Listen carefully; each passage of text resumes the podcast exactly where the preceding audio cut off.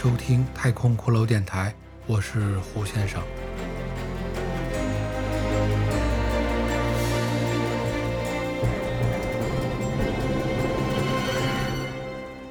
本集继续播讲我的原创小说《决战女神峰》第三十四集。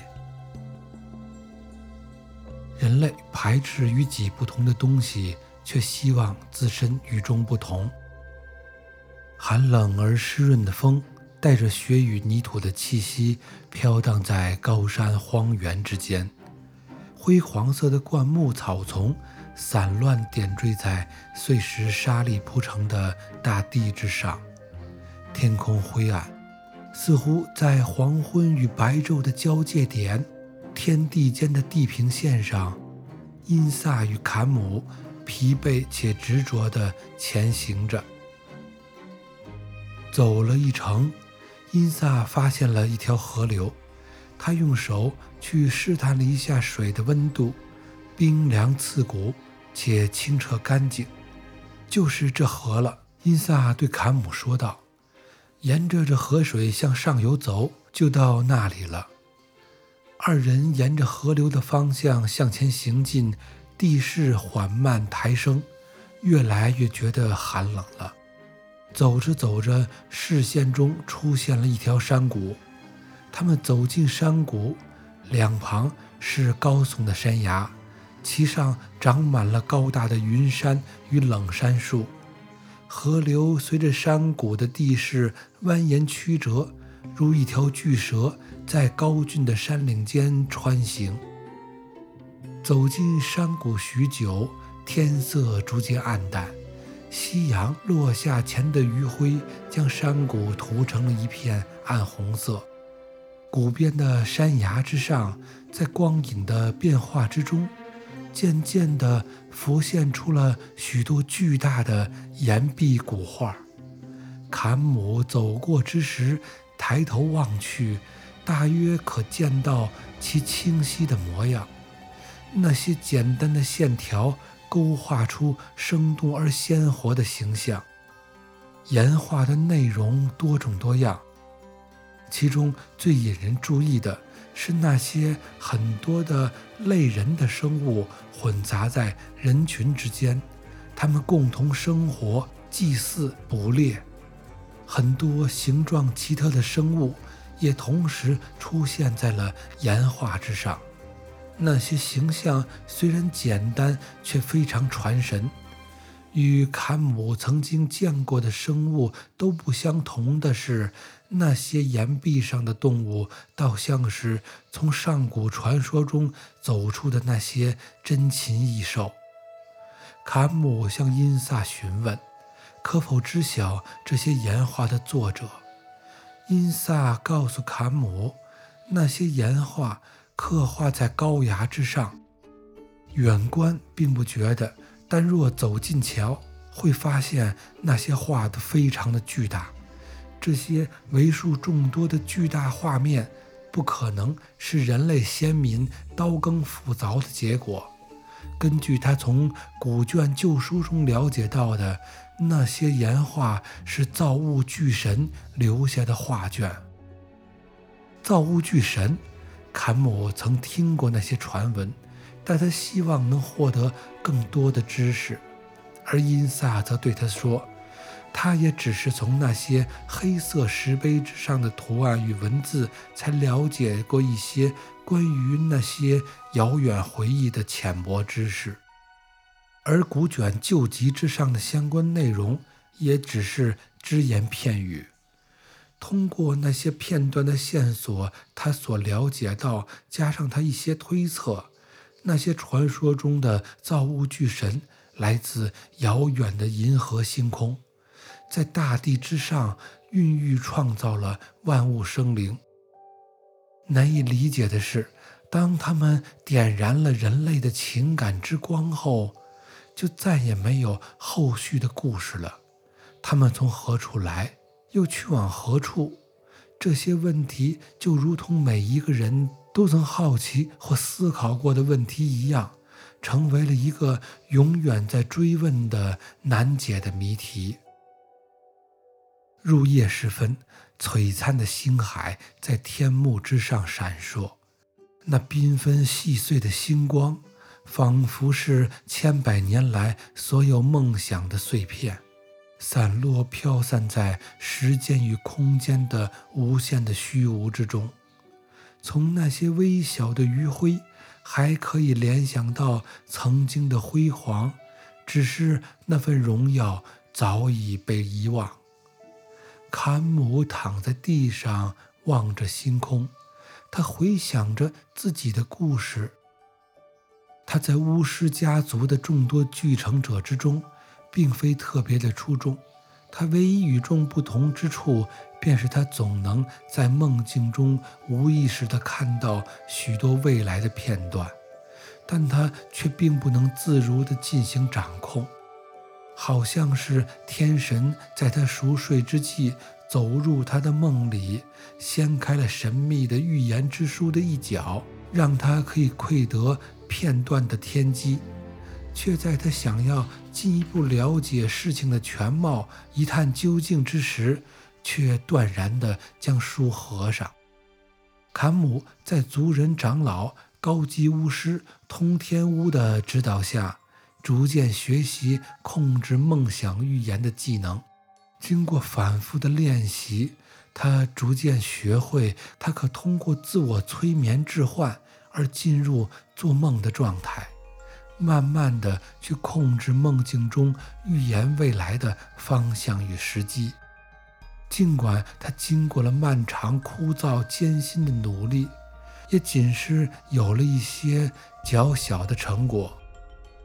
面对这个结局，曾经让他一度感到挫败而沮丧，但经过时间的沉淀与消磨，他那颗原本如骄阳般燥热的心，逐渐冷却了。这与其说是一种无奈，更不如说是一种成熟。坎姆脑中各种杂乱的思绪。都毫无条理地交织在一起。他有时会去望一眼身旁的那些矗立在不远处的崖壁，在星光之下，他仿佛看到了那些岩画发出了悠悠的银光，并随着山谷中不定的风变幻移动。那些古旧的记忆，并未干枯于时间的流动之中。也从未死亡，仅留下一具化石。他们只是感到无聊的困倦，在漫长的等待中，偶尔会在星光下悄悄地苏醒并舞蹈。正当坎姆渐渐睡去的半梦半醒之际，他忽然感到身旁的音萨在推他。当他睁开眼睛的时候，他望见天空之中竟然出现了一条如长龙般巨大而绵长的旋转着的光带。那光带的长度至少有一里长，宽度超过了最粗壮的大树。它那圆锥形的身躯发出了蓝绿色的光芒，身躯之上长满了许多细小的翅膀。如无数羽毛般在飘动挥舞，驱动着它那如巨蛇般的身躯在天幕之上蜿蜒游动。虽然它的形体如此巨大，它的光芒如此绚丽，但却并未发出一丝一毫的声响。整个世界如他从未出现一般的寂静无声。因萨对坎姆说：“看。”那是成群的青鸟在飞行，它们只在午夜结伴而飞出，身上发出青幽色的光。它们飞得很快，而人只能看到它们飞行的残像。那无数的残像便会组成你所看到的巨大的蛇形光带。传说中的先民们称其为无翅光鸟。他们要飞向何方呢？坎姆问道，而因萨仅是用沉默来进行了回答。那条巨大的光带翻滚旋转着，飞向远方的黑暗。他悄然地掠过了大地之上无数生灵的梦，他们并不打扰那份原有的宁静，仅是用一段华彩的残影来证明，他们曾经飞翔过。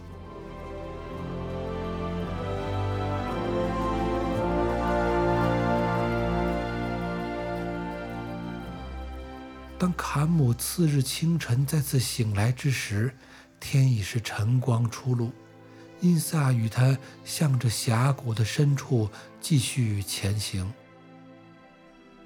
峡谷在他们的路程中变得越来越狭窄，两旁的崖壁也越发的高耸。晨风之中，峡谷里弥漫着阴冷的雾气，雾气徘徊在地表之上，人行走其中。仿佛在云海仙境中漫游。他们又走了许久，在远方的雾色之中，他们依稀看见了远处出现了几座高大的三角锥形的巨塔，矗立在河的两岸。待他们走到近前，才可以清楚地分辨出那些巨塔如小山般的高大。它们是由无数块生物的骨骼所堆砌而成，骨头在长久的日晒风化作用下变得惨白。坎姆用手轻轻去抚摸那些骨头的表面，冰冷而坚硬。伊萨望向其余矗立着的白色巨大的古塔，对坎姆说：“没错了。”这就是那七座白骨巨塔，它们的位置与天上的北斗七星相对应，它们列阵的方向就是指向了女神峰的入口之处。坎姆望着这些高大的建筑，问道：“这些古塔是由何人所建呢？”伊萨思考片刻后答道。我曾在黑色石碑之上读到过，在上古文明诞生之前，大地之上曾有人与一些类人的生物所共存。因煞伸手指向古塔之上的一块长着角的人类头骨，说：“那些类人生物，还有一些奇特的生物，被人类的先王所捕杀，将他们的尸骸。”堆砌成了这些白色的古塔，来宣示人类对于这块土地的绝对主宰。可是，坎姆问：人类为何要捕杀这些类人的生物和那些奇怪的动物呢？这我还未能完全了解。因萨答道：“或许，当我们走入女神峰之中，便可知晓了。”二人绕过巨塔，继续前行。当坎姆经过巨塔之时，他仰头望去，巨塔之高，他一手扶住帽子，避免掉下。只见在苍蓝色的天空映衬之下，由万千尸骸所堆砌成的古塔，好像是一座大屠杀后死尸堆成的山，残破的骨骸，干枯的白色。死寂而冰冷。此时此刻，死亡便以这种宏大而壮美的形式呈现在世界之上。那是遥远的上古时代留下的印记，至少可以感受到一点，那就是上古时代并非传说中想象里的一派传奇仙境与田园牧歌。除了神秘与古朴外，还有那残酷的原始蛮荒。真的很难讲，到底是古时好还是如今好。对于这个自然的世界来说，它自有的规律似乎从未改变。正当坎姆沉浸在诸般思绪之中，忽然他被眼前停下的金萨所拦住了。坎姆向前望去，只见在不远处，另一座巨塔脚下的河边，站着一具人形的骷髅。他面向海水，默默地立着。两个人的行动引起了那具骷髅的注意，他忽然转过头来望向坎姆和因萨，观察片刻之后，他便向二人走了过来。卡姆和因萨见状，连忙做好应对的准备，不知这骷髅意欲何为。当那具骷髅走至近前，二人看见他身上披着破旧的金甲，头上戴着斑驳的皇冠。虽然那王冠与甲胄均已残损不堪，但仍可看出曾经的华丽与精致。当骷髅站在二人面前，他伸出枯骨的手，对二人说：“活人呐，给我你们的血。”给我你们的肉。伊萨对他说：“你是何物？要我们的血肉，是想要吃掉我们吗？”骷髅摇头说：“哦，我才不会吃你们的血肉，我是要把它们放到我的骨架上。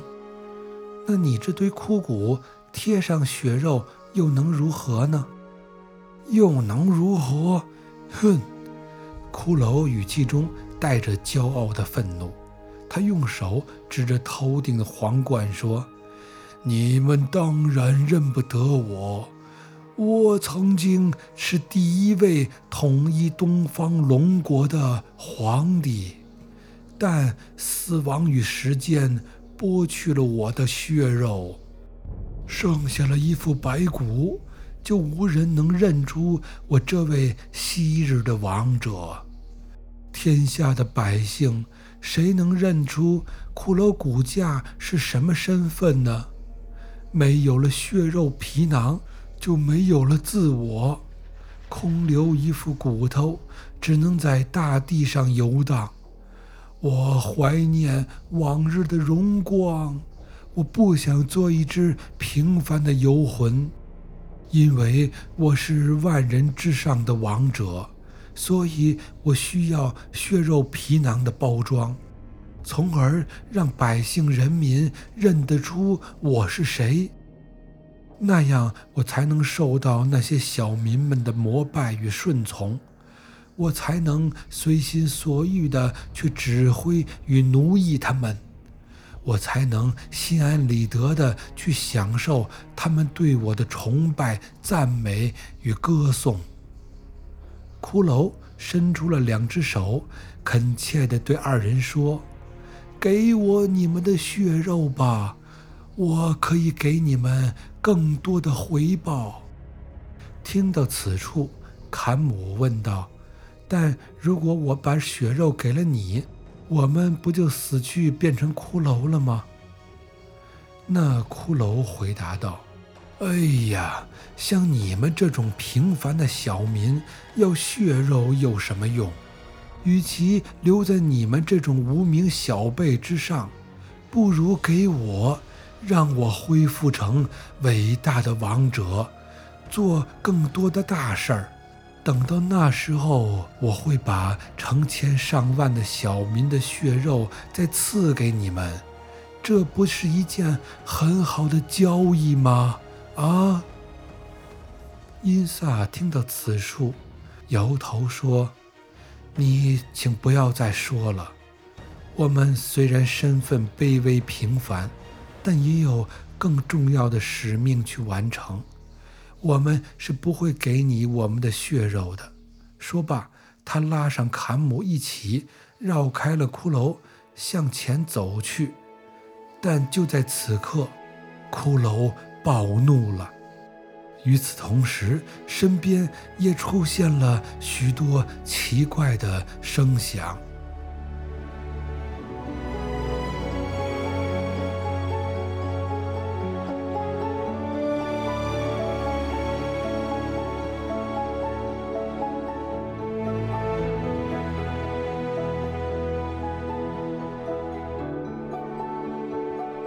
谢收听我的原创小说《决战女神峰》第三十四集，我是胡先生，这里是太空骷髅电台。如果你喜欢我的作品，欢迎订阅点赞，感谢支持，下集再见。